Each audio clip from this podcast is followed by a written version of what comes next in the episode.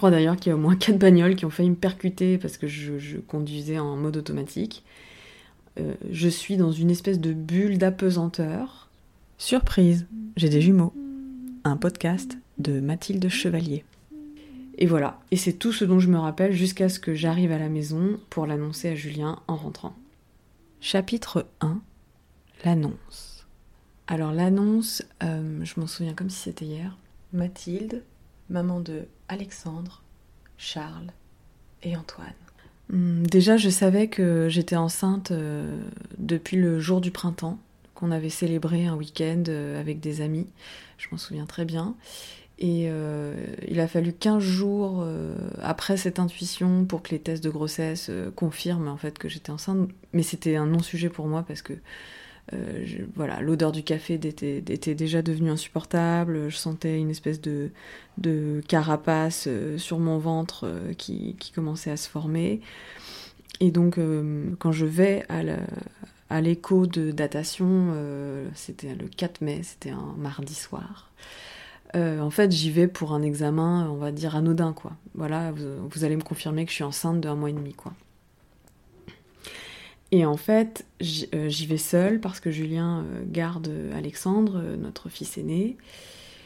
Et donc je rentre dans le bureau de l'échographe, voilà, tout, tout, tout, tout, tout, quoi. Et donc je vois l'écran s'afficher, je le vois chercher un petit peu.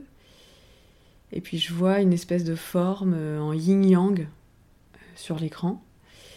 Et il, me dit, il y en a deux. Et en fait, quand j'ai entendu la nouvelle, mon cerveau, il, a complètement coupé. C'est-à-dire que je le voyais qui me parlait à ma droite, je voyais l'écran, et il y avait un espèce de bourdonnement, j'entendais pas bien, euh, j'entendais même pas ce qu'il me dit, je sais même plus ce qu'il m'a dit. Et, euh, en fait, après, c'est flou. Euh, c'est flou. Je suis rentrée en voiture, il était 20h, et je me souviens pas du chemin du retour en voiture, en fait. Je me rappelle seulement euh, des bleus et roses du coucher du soleil à l'horizon. Je me souviens du ralenti, du silence et du temps qui est complètement dilaté à ce moment-là. Je crois d'ailleurs qu'il y a au moins quatre bagnoles qui ont failli me percuter parce que je, conduisais en mode automatique. Euh, je suis dans une espèce de bulle d'apesanteur. Et voilà, et c'est tout ce dont je me rappelle jusqu'à ce que j'arrive à la maison pour l'annoncer à Julien en rentrant. Chapitre 2 Et le cadeau dans tout ça Le cadeau, bah, ça, va peut-être te paraître un peu fou ce que je vais te raconter, mais je crois que j'ai compris dans ma chair ce que c'était que d'avoir la foi, avec un grand F, quoi. C'est-à-dire que j'ai l'impression, j'ai le souvenir d'avoir dialogué avec quelqu'un ou quelque chose de bien plus grand que moi ce soir-là. Et en fait, euh, je lui ai dit mais euh, enfin euh, si j'avais eu le choix euh, moi j'aurais j'aurais pas choisi de vivre ça. Enfin je suis pas capable. Et j'ai entendu une réponse mais bien sûr que si t'es capable. Tu vas le vivre et tu vas voir que t'es capable. Donc voilà. Je crois que j'ai dialogué avec alors comment l'appeler avec Dieu le grand tout l'univers la vie appelle ça comme tu veux une intelligence supérieure. Mais en tout cas j'ai ressenti un profond soulagement un apaisement et et en fait, merci pour ce cadeau. Merci de m'ouvrir les yeux comme ça sur moi. Alors bon, ok, hein, de façon un petit peu brutale, mais, euh, mais après coup, euh, je, me, je, me, souviens encore quand j'ai décidé d'être enceinte, j'étais dans ma chambre, j'ai touché mon ventre et j'ai dit ok, ok à l'univers, j'ai de la place. Dans ma vie, ça y est, j'ai de la place. Bon, bah voilà, au lieu d'en avoir un, j'en ai eu deux. Euh, voilà, la vie est belle. Quel cadeau, quel cadeau. Et, je suis rentrée chez moi le, soir où j'ai su que j'allais avoir des, jumeaux et j'ai fait un vœu. Et j'avais envie de te raconter ça, c'est-à-dire que je me suis dit, ok, jusqu'au jour de l'accouchement, ça va être une aventure. Et euh, moi, j'avais envie d'accoucher par euh, voix basse et sans péridurale et d'allaiter. Et quand je suis rentrée chez moi, j'ai allumé une bougie, j'ai murmuré mon souhait, voilà. J'ai fait le vœu d'un miracle. Et j'ai laissé euh, la, bougie toute la nuit pour euh, laisser ce vœu s'envoler quelque part. Et, laisser la flamme euh, porter la bonne nouvelle. Le second cadeau que j'avais envie quand même de te raconter, c'était ma grossesse et mon accouchement. parce que je considère que j'ai vécu un miracle. Je savais qu'en étant dans une, en étant dans une grossesse gémellaire, j'allais avoir un suivi médical, comment dire, serré. et je savais que je rentrerais dans la case de, des grossesses à risque. Et donc potentiellement j'allais avoir tous les scénarios catastrophes qui, allaient être maître dit. Et donc ça a été le cas, euh, que potentiellement euh, je pouvais avoir des prémas, que j'allais être alitée, on savait pas trop quand, euh, qu'il fallait que je fasse super attention, que la césarienne c'était la norme, voilà, que j'étais très mince et que donc j'allais potentiellement en chier plus que les autres. Je ne sais pas pourquoi, mais en tout cas voilà. Euh, tu es mince donc tu en chies. Euh, voilà, pour l'allaitement, euh, on m'avait dit, des, gens de mon entourage hein, qui m'avaient dit, mais tu tiendras pas six mois, après tu pourras plus, tu n'auras pas assez de lait, voilà. Donc j'ai appris à me protéger de ça. Et je me suis entourée de professionnels de santé que j'ai avertis en leur disant, moi, je ne veux pas de scénario de climat anxiogène. j'ai envie d'avoir les cartes du jeu. Euh, je me suis énormément informée sur les protocoles et j'ai dit à mon équipe médicale, euh, euh, je, me suis, positionnée et j'ai énormément communiqué sur ce que j'avais envie de vivre pendant ma grossesse et pendant mon accouchement. Donc j'ai passé du temps à expliquer mon projet de naissance, hum, que ce soit à mon échographe, que ce soit à mon gynéco, aux sages-femmes, voilà, que j'avais, voilà, j'ai exprimé ce dont j'avais besoin et je me suis informée. Euh, et donc voilà, ma grossesse évidemment a été euh, intense, c'était peu de le dire. Euh, le premier trimestre, j'ai vomi, j'ai vomi, j'ai eu des nausées pendant trois mois. le deuxième trimestre, j'ai eu un tsunami émotionnel, mais d'une j'allais dire d'une violence. Ouais ça a été extrêmement violent de me prendre en pleine face des, de nombreuses peurs euh, de la colère de la tristesse des émotions. Tu sais pas d'où tout les sort mais en tout cas elles sortent. Euh, et le troisième trimestre euh, je pouvais plus conduire je pouvais très peu me déplacer euh, et euh, je, dormais énormément et euh, je, gardais le peu de force qui me restait pour m'occuper de mon fils à la sortie de l'école. Voilà, c'était ça mon programme. Et, et voilà, j'ai aussi fait le bain de soleil, le bain dans. Je me, je me, suis, je me suis ennuyée au dernier, au dernier trimestre dans le silence parce que je, je savais qu'après ce serait rare euh, d'avoir du silence et de l'ennui dans mon quotidien. Euh, mais voilà, ça a été une grossesse en fait qui s'est bien passée parce qu'elle est arrivée, euh, elle s'est déroulée jusqu'au terme. et puis vient, vient l'accouchement. C'était un jour de pleine lune, je me souviens. Et, et, la semaine de mon accouchement, encore une fois, j'ai mes intuitions, j'ai confiance en mes sensations. Et, et le mardi, j'appelle ma mère en lui disant Maman, il faut que tu arrives euh, bientôt, là, maintenant, maintenant, euh, parce que je sens que c'est imminent. Euh, ma sage-femme vient de me confirmer que je commençais à me mettre en, travail. Ton corps, il, commence à, voilà, il y a des signes en fait annonciateurs de l'accouchement. Ma mère finalement ne peut venir que le vendredi. le vendredi, bah, grève de cantine, donc on a Alexandre le midi, grève des trains, donc on ne sait pas à quelle heure euh, ma mère va arriver, et puis si, elle va arriver surtout. Euh, je pense que si elle avait pu venir à la nage, elle serait venue euh, à la nage. et voilà, on déjeune, je me souviens, on avait fait des pâtes au saumon un peu à l'improviste parce que, parce que voilà, et je m'en souviendrai toute ma vie de ce repas. On ramène Alexandre à l'école, on va faire une sieste et, euh, à 15h, je, perds les os euh, aux toilettes. À 45, ma mère arrive. À 17h, les contractions sont un petit peu plus intenses et je commence à respirer, à vraiment me concentrer, à me, voilà, rester bien bien connectée, bien bien alignée. À 18h, j'arrive à la clinique et là, à partir de ce moment-là, le temps est extrêmement dilaté, mais euh, l'anesthésiste passe pour poser la péridurale et fait une, anesthésie du, bas du corps. Alors je sais pas exactement comment ça s'appelle, mais bon, euh, en gros, euh, je suis complètement euphorique et j'ai eu le temps de sentir Charles le premier descendre et ça c'est exceptionnel comme sensation. Je, voilà, c'est ouf.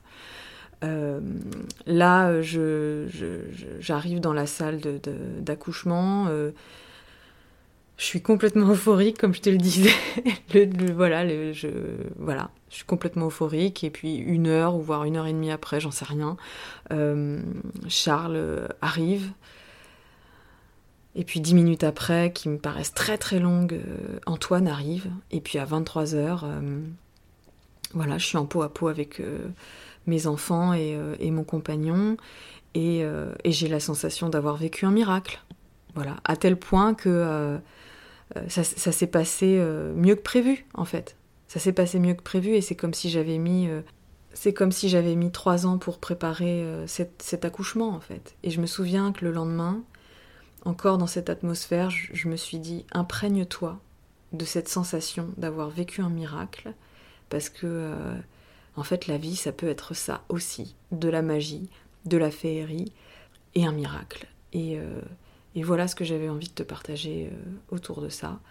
Euh, tout dans la nuance et effectivement d'une grossesse et d'un accouchement qui ont été éprouvants, mais où moi j'ai cru en un miracle. Chapitre 3 La première chose que je me suis dite. La première chose que je me suis dite, euh, c'est bon, comme je te le disais tout à l'heure, est-ce qu'il y en a vraiment deux qui vont sortir? Au cas où j'aurais pas bien compris. Et euh, une fois que l'émotion est passée, j'ai eu une espèce de panique et je me suis dit mais comment je vais payer leurs études? Voilà. Dans, dans 20 ans, euh, comment je vais faire pour payer leurs études? Ce qui après coup est complètement irrationnel, mais c'est dire à quel point euh, la peur du manque, elle peut se manifester comme ça de façon complètement irrationnelle. Chapitre 4 Les conseils. Les conseils que j'ai envie de donner euh, aux parents, euh, aux mères qui vont avoir des jumeaux, euh, c'est de se renseigner un maximum avant l'accouchement sur toutes les aides dont tu peux bénéficier, quoi. C'est-à-dire la CAF, la PMI, la médecine du travail, tous les droits, les aides, les soutiens que tu peux avoir par des professionnels. C'est super important parce qu'après, tu n'auras pas le temps de le faire tu seras trop dans le jus, donc autant avoir les contacts maintenant. Puis c'est surtout euh, hyper rassurant. J'ai envie de te, conseiller de faire le plein d'ennui et de silence. Euh, moi, je me mettais au soleil dans mon salon et je contemplais. Je faisais rien. Et ça me faisait vraiment du bien. Euh, parce que je savais que ces moments-là, par la suite, seraient extrêmement rares. Donc voilà. Le silence ne fera pas partie de ton quotidien une fois que tes enfants euh, seront là. Sache-le.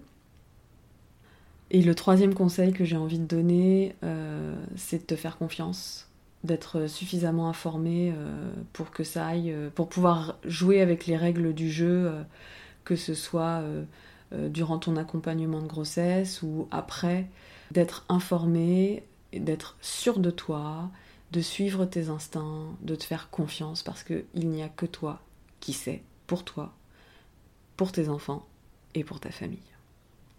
Chapitre 5 Quand j'ai du temps pour moi. Alors, la dernière fois que j'ai pris du temps pour moi, c'était à mon cours de yoga.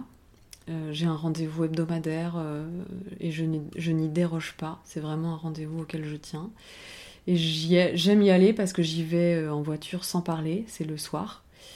Euh, donc j'y vais en silence, j'arrive dans la salle, je dis bonjour, je me change. Il y a un espèce de petit rituel, je pose mes chaussures, mes clés, je prends mon tapis et j'attends qu'on commence. Et en fait, dans ce groupe, on ne parle pas, il n'y a aucune obligation d'échanger. De, les, postures, elle décrit très simplement, donc on parle très peu. Et voilà. Et euh, une heure et quart, euh, c'est ce qu'il me faut au moins pour débrancher euh, tout le mental et être dans la paix intérieure, à l'écoute de mon corps, et voilà, d'oublier la gestion, l'organisation, l'anticipation, les cris, les pleurs, les combien de fois je me lève à table, voilà, pouf, tac. À mon cours de yoga, il n'y a que ça qui existe, sans interruption. Bonus, l'effet waouh. l'effet waouh, euh, je me suis posé la question là euh, avant de faire l'interview et en fait je crois que je l'ai vécu hier. Il y en a de plus en plus en ce moment des effets waouh, mais hier soir en fait euh, Julien était en train de lire la BD de Yakari à Alexandre dans la chambre des jumeaux. On a l'habitude là depuis un mois et demi de lire les histoires dans, dans leur grande chambre. Et euh, j'avais euh, Antoine qui était en train de téter et j'étais en train de lui sentir les cheveux, de lui caresser la tête. Il sent la brioche, Antoine, quand je lui sens les cheveux là en ce moment. Et il y a Charles qui est arrivé avec un livre, euh, je sais plus ce que c'était, Poc Poc fête son anniversaire. Et je me suis dit, bah voilà, instant de grâce, effet waouh. Il y a un équilibre qui commence à se poser après un an et demi. Et euh, bah voilà, c'est magique, tout simplement. Chapitre 6 Le mot de la fin. Le mot de la fin, pour les mères qui viennent de l'apprendre, je dirais, euh, encore une fois, euh, fais-toi confiance. T'es capable. T'es une reine, quoi. Tu vas y arriver. T'es déjà une héroïne du quotidien. Et tu vas survivre. Ça va être dur, mais t'es une héroïne du quotidien et t'assures. Et voilà, il faut se le dire régulièrement, surtout dans les coups durs tu assures. C'est clair. Et tu fais du mieux que tu peux. Et pour les parents qui sont dedans, euh, j'ai envie de vous dire, euh, en tant que couple, de vous soutenir, de vous parler, de, vous embrasser, euh, de, vivre pleinement ce que vous allez vivre, c'est-à-dire de ne pas être dans la lutte, mais vraiment de, d'embrasser l'inédit de la situation, de vous simplifier la vie au max, d'inventer vos règles en fait pour tenir dans le marathon, et elles sont propres à chacun. Nous, on a trouvé ça tellement difficile avec notre premier qu'avec deux, j'ai envie de te dire, c'est presque beaucoup plus facile. C'est pas proportionnel au nombre d'enfants, euh, heureusement, parce que euh, voilà, on a évolué, on a appris, on a réajusté, on s'est remis en question. Et la parentalité, c'est ça, c'est du bricolage avec humilité. Et quel cadeau, quel cadeau d'apprendre de ses enfants, avec ses enfants, euh, et de leur transmettre la beauté de la vie. Alors bon courage, quoi. Parce que là, vous allez en avoir besoin. Surprise, j'ai des jumeaux.